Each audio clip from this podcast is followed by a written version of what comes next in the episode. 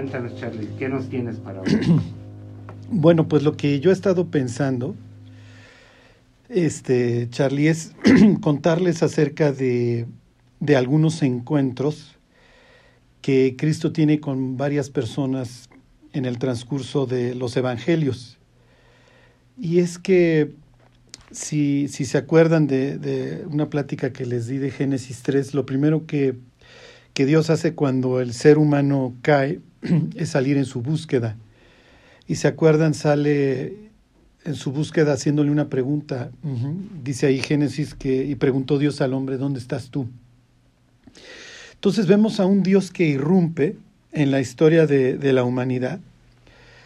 Esta vez eh, Juan nos narra que se hace persona uh -huh, y la expresión que usa es que puso su tabernáculo entre nosotros. Sí, entonces este, a lo largo de los evangelios nos vamos encontrando ciertas pláticas y ciertos encuentros que tiene Jesús con diversas personas y, que, y con las que muchas veces nos, nos asociamos. ¿Se acuerdan también? En otra ocasión pues les platiqué la historia de, de, y el contexto en la que Jesús cuenta eh, la historia del hijo pródigo. ¿no? Así es, fue el primer programa Ajá. que abrimos. Entonces, realmente cuando nosotros entendemos el contexto de la historia, lo que, lo que está sucediendo, con quién está platicando Jesús y qué es lo que hay en la mente de sus interlocutores, las, las historias cobran mucha vida. Entonces hoy les quiero contar acerca de una vida que pudiéramos considerar eh, rota, ¿sí? Y, y, hasta cierto punto eh, nos podemos identificar de, ¿cómo les diré?, con, esta, con este personaje de, de, muchas, de muchas maneras. Una de las cosas que, que me gusta decirles a las personas cuando empiezan a estudiar la Biblia es que encuentren patrones y que encuentren eh, paradojas, sí, que encuentren este, cuestiones en donde Dios está poniendo, haciendo un contraste, sí.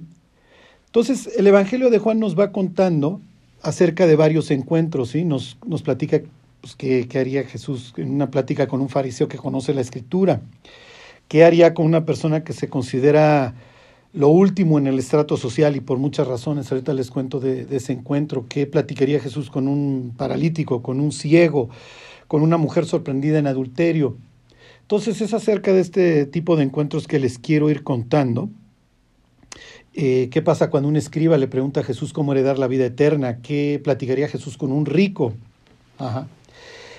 Y, y, les empiezo a contar acerca de esta historia. La historia es muy famosa.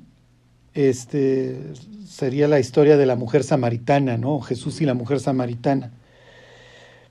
Pero hoy quiero, no sé, como que darles algunos elementos para que ustedes se puedan poner los lentes esta es una historia que se utiliza mucho para predicar el Evangelio, porque nos habla de una persona a la que se le dice en pocas palabras, si le sigues por el camino que llevas vas a seguir teniendo sed. Ajá. Pero ¿por qué? O sea, eso es lo interesante de la historia. ¿Por qué le dice Jesús a esta persona en particular y en este sitio en particular estas palabras? Entonces, este, les voy leyendo la historia y les voy, y les voy platicando. Y la idea es sobre todo meternos en la mente de la mujer samaritana, qué es lo que ella está pensando, por qué le hace a Jesús ciertas preguntas que le hace. ¿Ok? Y les pongo el antecedente. Nos, estamos llegando al capítulo 4 del Evangelio de Juan y hasta ahorita hagan de cuenta que, que Juan va construyendo las diversas historias sobre las anteriores. Uh -huh. Juan va construyendo obviamente sobre las historias que él ya va escribiendo en su evangelio y sobre historias de la Biblia, obviamente. No es que los escritores bíblicos de repente entraran en trance, empezaran a mover la mano y luego abrieran los ojos y, oh, ¿qué escribí? No, así lo explica. Sí lo explicaba una vez un gran maestro de la Biblia y, y, y hace sentido. Ellos tienen, y lo voy a decir en sentido positivo, ellos tienen una agenda, hay un mensaje que quieren transmitir. Claro. Ajá. Entonces, empieza nuestra historia con una entrevista entre los fariseos y Juan el Bautista. Le van a preguntar si él es el Mesías. Le preguntan si él es el profeta, que eso es algo que ahorita va a salir a colación. Ahorita les digo quién era el profeta y de dónde lo sacaban. Y dentro de la plática que tiene Juan les dice, yo los bautizo con agua, Pero va a venir alguien que los va a bautizar con, con el espíritu y con fuego, ¿ok? Viene algo increchendo, o sea, yo nada más les vengo a anunciar algo, algo grande que viene, pero yo no soy la persona que se los puede proveer, yo nada más les indico dónde es. ¿Ok? Los judíos entendían, esto de muchos pasajes bíblicos, que cuando viniera el Mesías iba a haber una prosperidad, iba a haber abundancia, ya no iba a haber escasez, y entonces para los judíos el vino es algo muy caro, toma años tener un buen viñedo, este, toma muchísimos recursos. Y entonces en el capítulo 2 nos presenta el hecho de que Jesús convierte el agua precisamente, ya la teníamos presente, en vino. Oh, ya llegó el Mesías, ¿sí me explico? Y, y entonces cuando venga el Mesías los, los, va a haber torrentes de mosto y, y los montes van a destilar mosto, etcétera. Entonces, si se fijan, va construyendo sobre estos temas, sobre el agua. Y ya llegó el Mesías que convierte el agua en vino y que no va a utilizar nada más agua para purificar a las personas, sino que las va a purificar a fondo con fuego y las va a habilitar para que su vida no sea un caos con el Espíritu de Dios. Y en el capítulo 3, Jesús habla con un, con un miembro del Tribunal Supremo de Israel, bueno, en este caso de los judíos, este, con un fariseo que conoce la escritura. Pero a este encuentro todavía no vamos a llegar porque ese es el, lo vamos dejando para el final porque ese encuentro, hagan de cuenta que es ver un, un partido de tenis entre Nadal y Djokovic, ¿sí? es ver una pelea entre Mike Tyson y, Mo, y Mohamed Ali, o sea, se juntan dos pesos pesados. El Canelo no, ¿eh? Porque... El Canelo y otro bueno. Alguno bueno. Ok. Pero ahorita vamos a uno, vamos a, a pensar algo más sencillo, ¿ok? Y entonces nos vamos al capítulo 4. Lo que yo les quiero decir es que Juan nos está presentando un contraste. Por un lado nos presenta a una persona que literalmente dice la Biblia, un principal entre los judíos. Y la siguiente entrevista es con lo más, y tómelo en, en, el sentido en que lo tomarían los judíos de aquella época, va a hablar con lo más bajo, en todos sentidos, desde un punto de vista espiritual, desde un punto de vista social y desde un punto de vista económico va a hablar con la persona de menor condición. ¿Ok? Y no lo digo en sentido negativo para nada vayan a interpretar esto como, como que como racismo, aunque la sociedad en la que Jesús nace y se desenvuelve es 100% racista. O sea, olvídense, hoy no existe racismo, hoy ustedes pueden ver un partido de fútbol y que se gritan de cosas, son niños a comparación de la forma y de los estratos en los que vive Jesús. O sea, se tiraban con todo y se insultaban con todo. Y esto se llevaba a todos los terrenos, al grado de que si tú ves a la otra persona que no corresponde a tu estrato y está en esta clasificación agonizar, ni te le acerques, déjalo que se muera. La próxima semana vemos, o en alguna de estas, Jesús y, y la parábola del buen samaritano, porque tiene todo esto que ver. ¿Ok? Entonces, lo primero que quiero que, que sepan es que Juan, ¿ok? Está dirigiéndose a una sociedad que es racista, que es clasista, y en donde cruzar, eh, ¿cómo les diré?, estos estratos está mal visto. Y Jesús los va a atravesar, o sea... De ir y venir. Sí, sí, sí. O sea, cuando los discípulos lo voltean a ver, han de estar pensando, ¿qué está haciendo? O sea, está rompiendo tradiciones que para nosotros no solamente son importantes, son sagradas.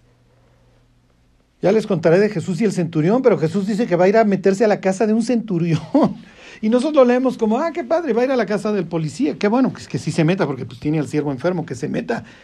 No, no, no, en la mente de Pedro es, detente, nosotros no hacemos esto.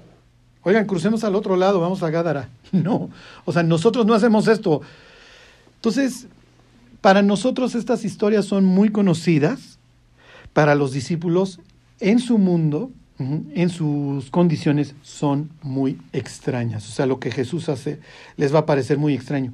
Y de hecho lo narra Juan en esta historia. Se los voy a empezar a leer, les leo el pasaje aquí de, de Juan. Dice, cuando pues el Señor entendió que los fariseos habían oído decir, Jesús hace y bautiza más discípulos que Juan, aunque Jesús no bautizaba sino sus discípulos, salió de Judea y se fue otra vez a Galilea. Aquí ayuda mucho un mapa, este, si alguien tiene a la mano un mapa este, de que diga eh, Palestina en los tiempos de Jesús, para que puedan ver dónde estaba Judea, Judea es el sur, en medio se van a encontrar con Samaria y en el norte se van a encontrar con Galilea. Y el pasaje dice que, en pocas palabras, Jesús sabe que ya le viene un enfrentamiento y no es tiempo para tener este enfrentamiento todavía. Ese los que estén picados, léanse Mateo 23 y se lo van a encontrar más adelante.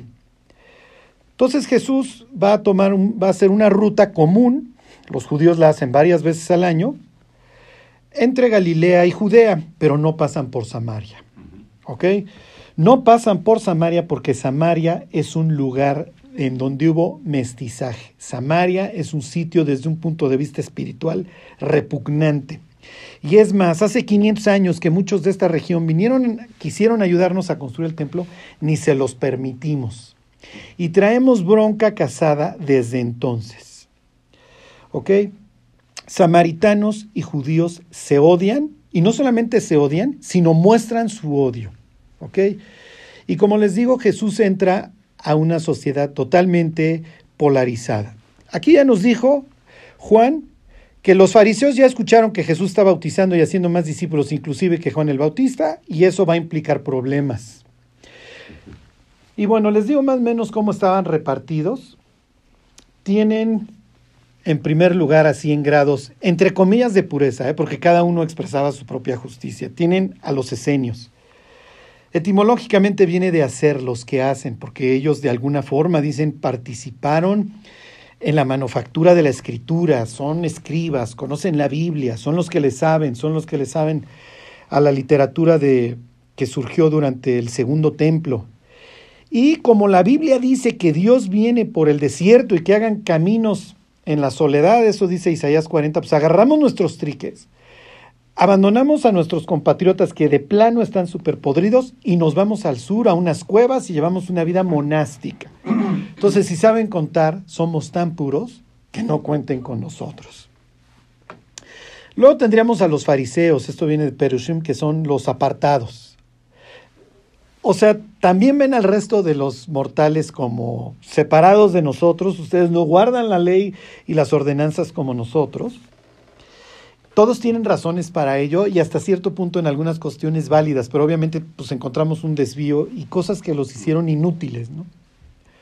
Pero un día les platico más acerca de los fariseos. Pero los fariseos son los apartados. Y hay expresiones como la que encontrarán más adelante en el Evangelio de Juan. El pueblo que no conoce la ley es un pueblo maldito. O sea, así se expresan del resto. Eh, luego tendrían este, los saduceos. ¿no? Los saduceos ahí vienen de Tzadok, que, que viene de la palabra, o sea, de un, gran, de un gran linaje de sacerdocio que se encontrarán en el libro también de Ezequiel como prominente y viene de la palabra tzedakah, que son los justos. Mm.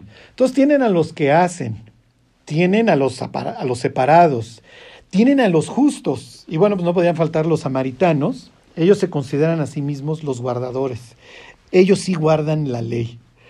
Entonces, para que ustedes vean cómo los seres humanos empezamos a hacer así nuestras tribus que menosprecian al de enfrente y que en nuestra mente nosotros sí somos los que estamos bien. Entonces, sí tenemos la verdad. Ah, y cada loco con su tema, ¿eh? Sí.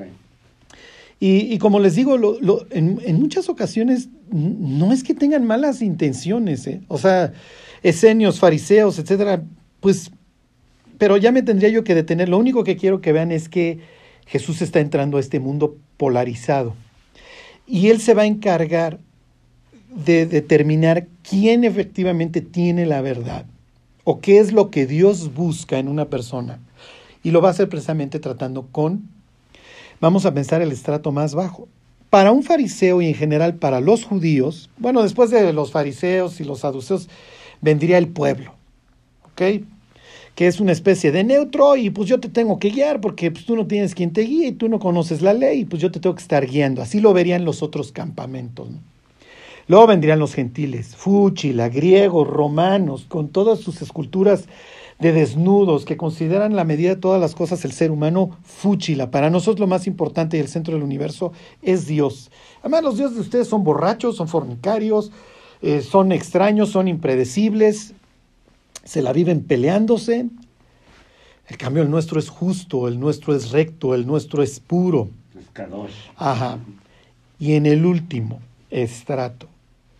Los putrefactos, mestizos, samaritanos. Aún el más liberal de los judíos, aún un tipazo como hubiera sido el maestro este de Pablo Gamaliel, y el maestro de él Gilel, aún el más liberal hubiera visto con repugnancia a los samaritanos. Tú puedes ayudar al gentil, hubiera llegado a ser, hubiera, llegado a decir Gilel, pero no a un samaritano. O sea, hasta entre los peceros hay rutas, es lo que estaría diciendo. y bueno, lo de que, digo, tómenlo en el contexto, estoy usando expresión de hoy, ¿no? O sea, menos, o sea, con todos, menos con los samaritanos. Y entonces es en este mundo a donde Jesús va a irrumpir. Les voy a leer. Dice Juan 4:4 que le era necesario pasar por Samaria. Juan nos está diciendo algo importante. A Jesús le es necesario pasar por Samaria y lo menciona porque los judíos no pasan por Samaria. Por una simple y sencilla razón, para empezar, les puede costar la vida. Más adelante en la historia de Jesús, no lo van a dejar pasar por Samaria. A, ese grado, oye, si no estás agarrando de derecho de paso, ni, ni te ahorres viaje. Hazle como el resto de los judíos, cruzas el Jordán y duplicas un viaje de tres días en cinco o seis días. Cinco días y traes mucha prisa, pero no pasaban. Ok, se lo ahorraban, porque además ya parece que si yo vengo de Galilea a Judá, voy, o sea, no me voy a contaminar pasando por este sitio putrefacto. Y si voy de Judea a Galilea y me implica pasar por una ruta feita, que es la ruta de Jericó a Jerusalén, en donde es probable que me asalten, por eso la historia del buen samaritano tiene lugar ahí. Pero prefiero, ¿eh? porque la otra opción es contaminarme con los repugnantes samaritanos. Entonces, cuando Juan dice que le era necesario pasar por Samaria, está dando un dato importante en la historia. No explica qué. O sea, no explica la causa por la que Jesús le es necesario. Pero cuando entendemos la historia, ¿cómo les diré? Cobra vida. Y entendemos la expresión. A Jesús le es necesario pasar por la vida de cada uno de los seres humanos. No importa su condición social, su condición económica. Eso a Dios le tiene sin cuidado si es grande o pequeño, si tiene mucha fortuna o no, porque junto a Dios la fortuna o la salud o la clase social de una persona es nada, no le interesa. Jesús, la Biblia dice que Dios no hace acepción de personas. Y además, como dice el libro de Eclesiastés, no importa cuánto viva un rico, dice, como mueren los animales, muere el ser humano. ¿eh? O sea, en ese sentido, no, Dios no distingue, pero eso sí ama al ser humano. Entonces, hasta cierto punto pudiéramos decir que Jesús tiene que pasar por Samaria porque tiene una cita con una persona. Y así como tuvo una cita en Jerusalén, eso nos cuenta de su encuentro con Nicodemo, con el conquistador, de ahí viene su nombre, así tiene con una persona que la Biblia ni siquiera nombra. Y entonces dice, versículo 5, vino pues a una ciudad de Samaria llamada Sicar, junto a la heredad que Jacob dio a su hijo José. Y estaba ahí el pozo de Jacob. Ok, entonces Jesús llega a un pozo, esto es importante para el resto de la historia, en un sitio espiritualmente importante. Ok, wow, aquí hay uno de los grandes héroes de la fe, José, soportó todo. Un hombre de integridad y perdón, se nombra al gran patriarca, Jacob, le hace Israel, que no solamente le, regaló a su hijo su, su, capa esta de diversos colores, también le regaló un terreno. Y este terreno tiene muchísima, muchísima historia que ahorita van a ver y que no de a gratis se cita en esta historia. Jesús llega aquí al pozo, acuérdense, es un sitio espiritualmente muy importante. ¿Ok? Y y tiene mucha historia y se las cuento rápido y una vez que ustedes lo entiendan ya el, el, resto de la historia se hace muy sencillo. Sucede que Jacob cuando viene regresando de una especie de autoexilio en donde Dios ha trabajado mucho con él, va a regresar a esta zona y Jacob ha hecho un trabajo pues de terror, digo, se los digo con todas sus palabras en su familia. Va a llegar a esta ciudad, a la ciudad de Siquem y ahí pues su hija va a ser abusada y esto trae posteriormente pues el asesinato de muchísimas personas, que dos de sus hijos arranquen una masacre, Simeón y Leví. Entonces, este lugar sí que me evoca muchísimas cosas. ¿no? Y bueno, ahí había comprado Jacob un, un terreno, un terreno a donde años más tarde a su hijo que fue secuestrado y vendido. O sea, piensen en la, en la familia, en la familia original de los patriarcas, sobre todo de Jacob. Sí, sí, no, no, no. Esta es la realidad humana, ¿eh? Sí. Este, entonces, años más tarde, los huesos de José van a ser enterrados precisamente en, esta, en este lugar. Y en este lugar se va a hacer una ratificación del pacto entre Dios y su pueblo, que para estos momentos es comandado o dirigido, por así decirlo, por Josué, un gran hombre, ¿sí? por Josué, hijo de Nun.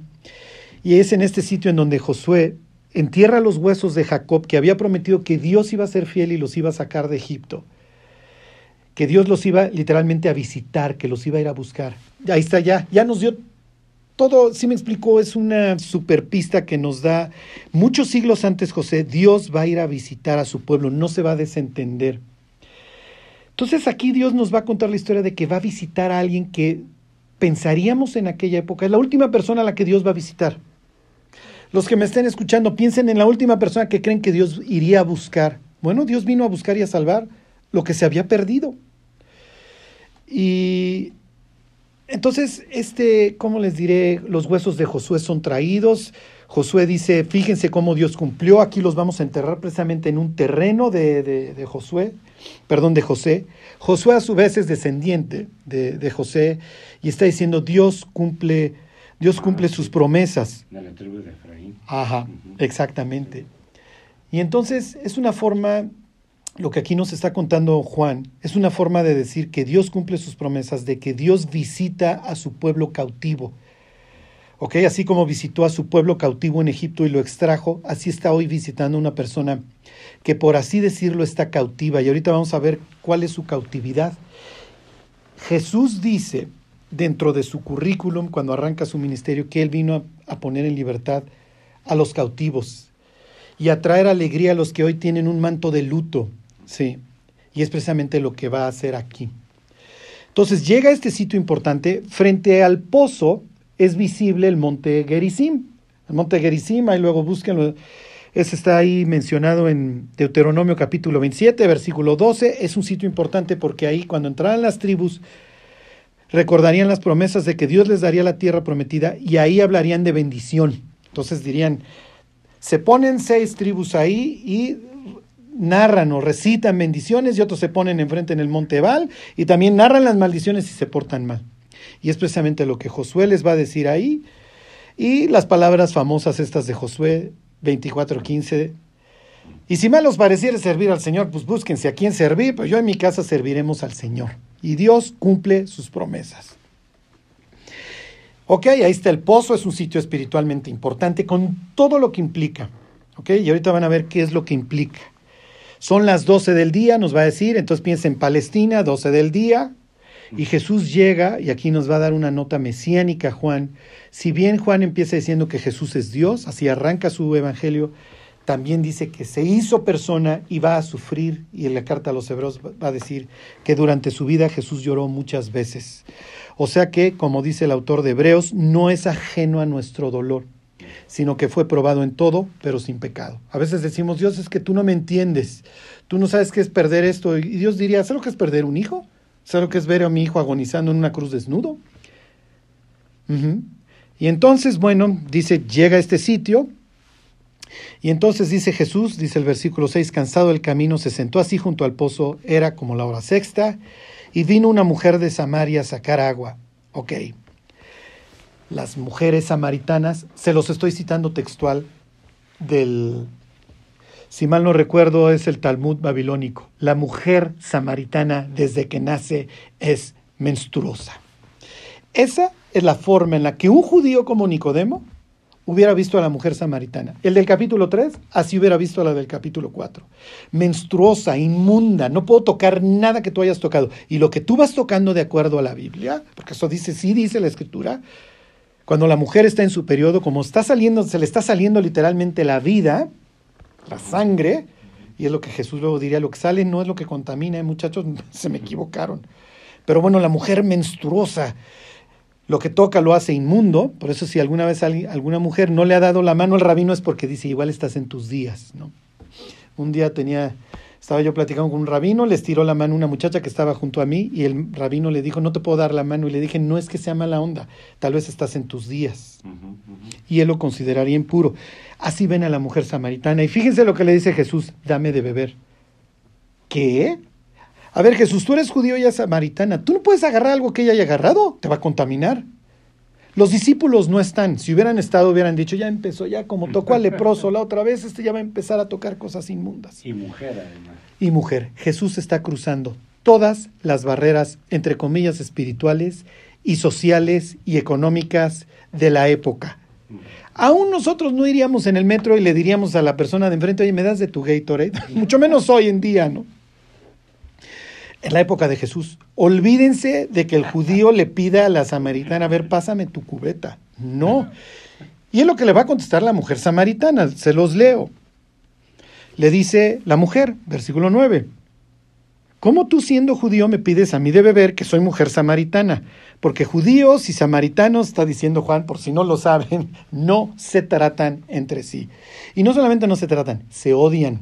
Y su odio es legendario. Y un día les si da tiempo, les, les, platico desde dónde se odian. El caso es que estos dos campamentos se aborrecen y se alucinan, y los dos dicen que el de enfrente está mal. Los samaritanos dicen, nosotros somos los guardadores de la Torá, de la ley, ustedes los expulsaron a Babilonia y ahí quién sabe qué tanto le metieron a la Biblia. Aunque ustedes no lo crean, esa es una teoría que perdura en muchos círculos hasta hoy. Sí, es ridícula, hasta cierto punto es ridícula. Pero muchas personas ven, y esto ya tiene ramificaciones en el Apocalipsis y eso de que es puro rollo, porque en Babilonia sufrió modificaciones, pero eso es lo que ellos creen. Y entonces le dice Jesús, tiene razón hasta cierto punto, oye, pues ¿cómo me pides a mí, que soy mujer samaritana? Y le contesta Jesús, si conocieras el don de Dios, y quién es el que te dice, dame de beber, tú le pedirías, y él te daría a ti. No solamente agua, agua viva. Los dos entienden de lo que están hablando y esto tiene mucho que ver para el resto de la historia y ahorita les termino de, de completar el rompecabezas. El agua viva mm. es la que se recolecta de fuentes naturales. Piensen en un río, está corriendo el agua, está viva, o piensen en una que sale de, de, una fuente, de un manantial. ¿A comparación de qué, Carlos? A comparación de la cisterna, de la que, del caldo ahí que lleva seis días guardada. Jesús le dice, mira, si tú supieras quién, yo no te daría de esta, ¿eh? yo te daría agua viva. Mm, ok. Y en la mente de ella, ella no, ella no cree en el resto de los profetas. A nosotros luego, luego nos viene a la mente Jeremías 2.13, dos males ha hecho mi pueblo, eran para sí cisternas, cisternas rotas, que no retienen el agua, cuando yo les quería dar agua viva y me dejaron a mí fuente de agua viva. Ella no llega tan lejos como Jeremías porque es más, no considera Jeremías parte de la Biblia. Ella se quedó como los saduceos, nada más con la ley, la ley es lo que interesa. Para la mujer samaritana el agua viva, si ustedes lo leen en su Biblia, el agua viva, nosotros la nuestra diría aguas corrientes, porque está corriendo. Y las aguas corrientes se utilizaban en la limpia de los leprosos. Y Jesús lo sabe, Jesús no va a ir tan lejos como con Jeremías 2.13, aunque para nosotros es útil. Jesús, Jeremías 2.13 dirían, miren, la humanidad cree que en el alcohol, las drogas, el poder, en estas cisternas putrefactas va a encontrar. Pero lo único que realmente le va a calmar su sed es el agua viva que yo le ofrezco. Por eso Jesús más adelante dice, ahora sí a un auditorio judío, el que crea en mí de su interior correrán ríos de agua viva. Pero la mujer samaritana no llega a Jeremías y lo más probable es que ni lo conozca. Pero la mujer samaritana sí llega a Levítico 14, en donde dice que al leproso se le, cuando, cuando sane, se tiene que purificar con agua viva. ¿Qué le está diciendo Jesús a la samaritana? Si tú me aceptas el don que yo te quiero dar, yo te purifico. Y aunque tú a mis ojos seas una persona menstruosa que todo lo contamina, no te preocupes. Yo te limpio y esa inmundicia que tú sientes hoy, que experimentas, yo te voy a liberar. Porque lo quiera reconocer o no el ser humano, el ser humano opera bajo dos premisas, el miedo y la culpa. Y son las primeras dos cosas que Dios le quita al ser humano, que se lo levanta, porque todos tenemos estos guardaditos en la parte posterior de nuestra mente que nos atormentan. ¿Cómo nos suspira el diablo si la gente supiera? Si la gente realmente te conociera, y eso nos lleva a una vida de soledad, aunque seamos muy sociables, ¿eh? nos lleva a una vida de soledad espantosa. ¿Ok? Es lo que nos cuenta la historia. las mujeres iban en las mañanas al pozo y es el momento en que platican y chismean y lavan y sacan el agua. Obviamente no van a ir a las 12 del día a morir de un golpe de calor. Y Juan sí nos está diciendo, mira, pues va a las 12 del día porque pues, lo más es que quiere evitar a las comadres. Más adelante la historia nos dice por qué. Pero cuando Jesús le dice, yo tengo aguas corrientes, yo tengo agua viva, el mismo David, después de cometer adulterio y homicidio, le pide a Dios que como leproso lo purifique. Dice, purifícame con hisopo. El hisopo y el agua viva eran dos elementos que se usaban para purificar al leproso. Ok, entonces lo que Jesús le está ofreciendo a la, a la mujer samaritana, y ella así lo entiende, es purificación. ¿Ok? Y entonces, pues, bueno, si conocieras el don de Dios, yo te daría a ti aguas corrientes. Y entonces ella piensa, oh, ok, esas son las de la purificación. Y entonces viene la, la pregunta, ¿no? Le pregunta a ella, dice, la mujer le dijo, Señor, no tienes con qué sacarla y el pozo es hondo. ¿De dónde pues tienes el agua viva? Realmente a veces pensamos que, que la mujer samaritana le está diciendo, oye, no tienes ni cubeta, no tienes los elementos. Pero no es tanto por ahí, sino que la mujer samaritana sí le está interesando este tema de la purificación. ¿Ok? Entonces, a ver, ¿de qué estás hablando? Hay muchas preguntas, ya cuando veamos Jesús y Nicodemo. Nicodemo en la noche va y le pregunta, ¿eres tú? ¿Eres el Mesías? Porque no, no, o sea, no llenas el perfil mesiánico que estamos esperando. Y aquí ella es, está bien, si se trata de eso, pero dime de cómo le vas a hacer, ¿no? Entonces le, pregunta, ¿de dónde pues tienes el agua viva? Y aquí viene la pregunta de los 64 mil. Ella va a creer por el sitio en donde están. Pues ahí está el monte Jericim enfrente, que es donde nosotros adoramos. Aquí estamos en el pozo de Jacob. Y entonces ella va a llevar esto al terreno religioso. A ver, cada loco con su tema, pero pues tú me vas a aclarar cuál de, cuál de todos tiene el verdadero, ¿no? Entonces le dice, ¿acaso eres tú mayor que nuestro padre Jacob que nos dio este pozo, del cual bebieron él, sus hijos y sus ganados? O sea, a ver, el pozo este sí ha tenido cierta utilidad, ¿eh? Y no nos lo dio, no nos lo dio Juan Pérez, o sea, y le dice Jesús, cualquiera que bebiere de esta agua volverá a tener sed. ¿Ok? Entonces la, la regresa. No, espérate, no, no vamos a hablar de religiones. Dice, más el que bebiere del agua que yo le daré no tendrá sed jamás sino que el agua que yo le daré será en él. Una fuente de agua que salte para vida eterna. Ok. Ella no va a llegar tanto a los pasajes de, ¿qué es este? El 17 ahí, en el libro de Jeremías, en donde Dios habla que los que creen en él van a tener un manantial.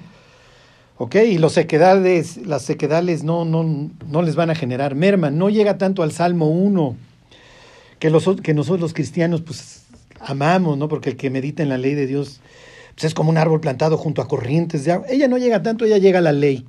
Para ella, ¿qué implica la ley y esto de un agua?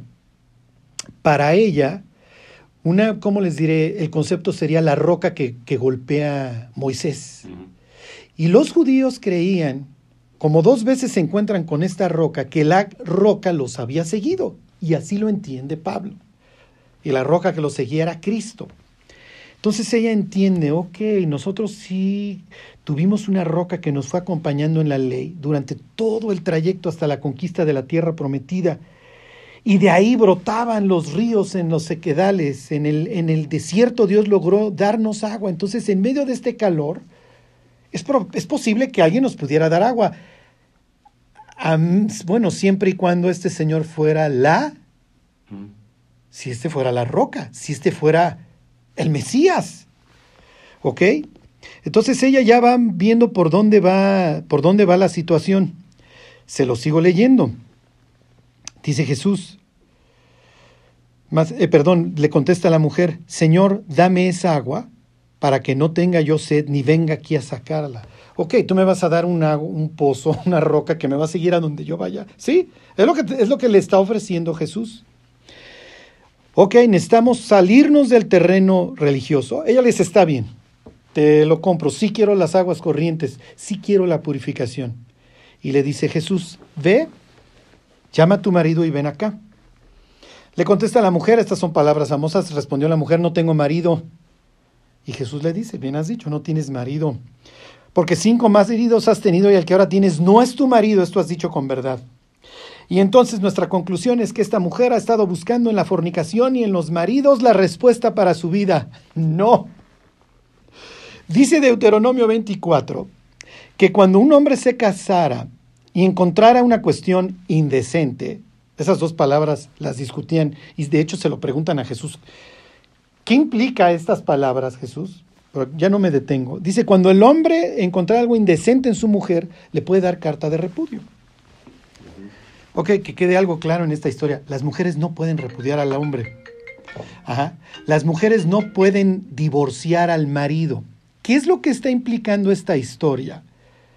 Que la mujer ha sido casada cinco veces y cinco veces por las razones que ustedes quieran, ha terminado ese matrimonio. Lo más probable es que sí efectivamente la han repudiado y lo más probable es que en algunas ocasiones ha quedado viuda. Entonces, como la quieran ver, o nadie la aguanta, o se le mueren los maridos y entonces ya es la viuda negra, la apestada, porque ni te vayas a casar con ella, y el último ya no se quiso casar con ella, porque como libro apócrifo, con quien se casa se le muere. Lo más probable es que estemos viviendo con una persona repudiada y viuda.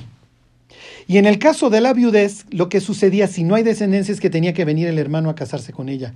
Y si los cuñados no han querido venirse a casar con ella, es porque realmente la alucinan. Y entonces ella vive en una especie hasta cierto punto como atrapada porque pues, no están cumpliendo la ley del levirato. La historia nos cuenta que en palabras nuestras está rejuntada. ¿Por qué? Recuerden que la viuda y el huérfano son las personas que la ley más protege en el Antiguo Testamento porque son las más desamparadas. La viuda más que ningún otro. Es una mujer sin marido. Todavía si es un huérfano tiene la posibilidad de crecer, desarrollar un oficio y sostenerse. Esta no. Si nadie la toma, un familiar, y la sostiene, piensen en Ruth, piensen en Noemí, piensen en María, a quien Jesús le encarga y a Juan, está totalmente perdida. Jesús está hablando con lo último de lo último en esta sociedad. Eres mujer, eres samaritana y lo más probable es que seas viuda o repudiada. Eres en el estrato social lo último. ¿Por qué tengo esta plática, diría Jesús con ella, en este sitio? Porque la mujer tiene sed, porque la mujer necesita ser purificada, porque obviamente esto tiene un estigma en su vida, porque la mujer, si alguien se parece, es a quién. Ahí están los huesos de José. Mm. José es despreciado por sus hermanos, juzgado injustamente por los egipcios y finalmente alzado a un sitio de honor. Y ahí tienen a la mujer samaritana, cuya historia recordamos durante todos los siglos los cristianos y que nos inspira. ¿Ok? Y le, dice la mujer, bueno, ok, este, ustedes dicen que hay que adorar en Jerusalén y en el monte de Sión, nosotros que aquí y en el monte Gerizim, ¿cuál de los dos es el bueno? Y Jesús va a su necesidad principal y le dice, mujer, créeme, la hora viene y ya llegó, cuando ni en este monte ni en Jerusalén van a adorar al Padre. Se trata de una adoración de corazón. No le sirve a Dios algo externo. Ni si ustedes son los que guardan la ley, o los fariseos, o los saduceos, o los esenios. Lo que me interesa es que el ser humano se reconcilie conmigo, es lo que diría Dios. Ya olvídense de los montes. Ni aquí me adoran, ni allá me adoran. En Jerusalén así le va a ir, ahí lo van a matar. Sí. Le dice la mujer cuando Jesús le dice, cinco maridos has tenido, le dice, me parece que eres profeta. Porque en Deuteronomio 18 decía que Dios iba a levantar un profeta como Moisés y que ese sería el Mesías. Y le dice, cuando venga el Mesías, Él nos declarará todas las cosas. Y le dice Jesús, yo soy el que habla contigo. Y la palabra yo soy, para ella evoca Jehová. En el griego, egoemi, las mismas palabras que se utilizan en la traducción al griego en el Éxodo. Egoemi, yo soy. Yo soy Jehová encarnado que vengo a establecer una relación contigo. Y aquí viene lo más importante. Ok, mujer samaritana, tú eres como José. Lo más probable es que haya sido una viuda o una mujer pobre, insoportable, que nadie tolera.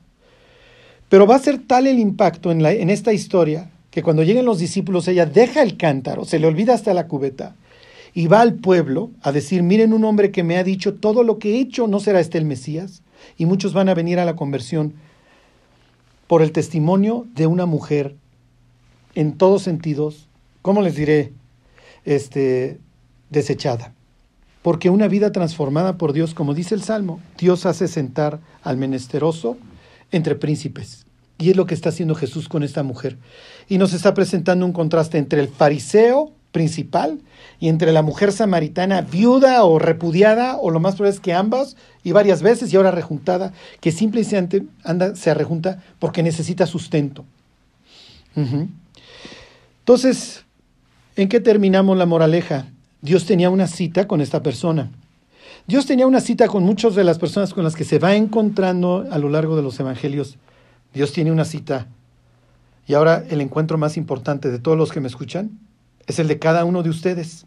Dios te está buscando, está tocando a la puerta de tu vida y puedes llevar la conversación al terreno religioso y decir es que ustedes comulgan o no, ustedes no comulgan, o realmente al terreno espiritual e importante que es aquel en donde Dios quiere perdonarte, purificarte como a los leprosos y darte un nuevo corazón y una nueva vida. Pero la decisión, y eso sí, como en el monte Gerizim y el Ebal, es de cada persona. ¿Quiero la maldición de Dios o quiero su bendición? Y para su bendición lo único que tengo que hacer es reconocer que como leproso está mi corazón destruido, podrido, y necesito el agua viva que solamente Cristo me puede dar y cuya corriente se arranca o arrancó ahí en la cruz del Calvario donde Jesús nos limpió con su propia sangre. La Biblia nos habla de todos estos extranjeros que se toparon con Dios y cuyas vidas nunca volvieron a ser iguales. Namán, la viuda de Sarepta, Raab, la samaritana, Ruth. Es muy importante entender que este evento de la mujer samaritana abandonando su, su cántaro ahí implica un encontronazo con Dios que va a cambiar para siempre su vida. La historia ya no aclara qué sucede si formalizó su relación o se, o se separó. Lo que sí, de lo que podemos estar seguros es que la vida de la mujer samaritana nunca fue igual. Y bueno, conociendo a Dios, el Dios de los pactos, podemos estar seguros que pudo arreglar su vida, no solamente sentimental, en este caso se casó, se separó para agradar a Dios en todos sentidos. Pero lo que sí nos deja muy claro la historia es que su testimonio cambió la vida de muchas personas. El hecho de hacer la referencia ahí a José nos habla de una vida difícil y, y como la de José de rechazo. Pero la Biblia dice que Jehová estaba con José y, y esta historia nos, nos narra un gran encuentro con Dios como el que muchos de nosotros hemos tenido. Que Dios los bendiga.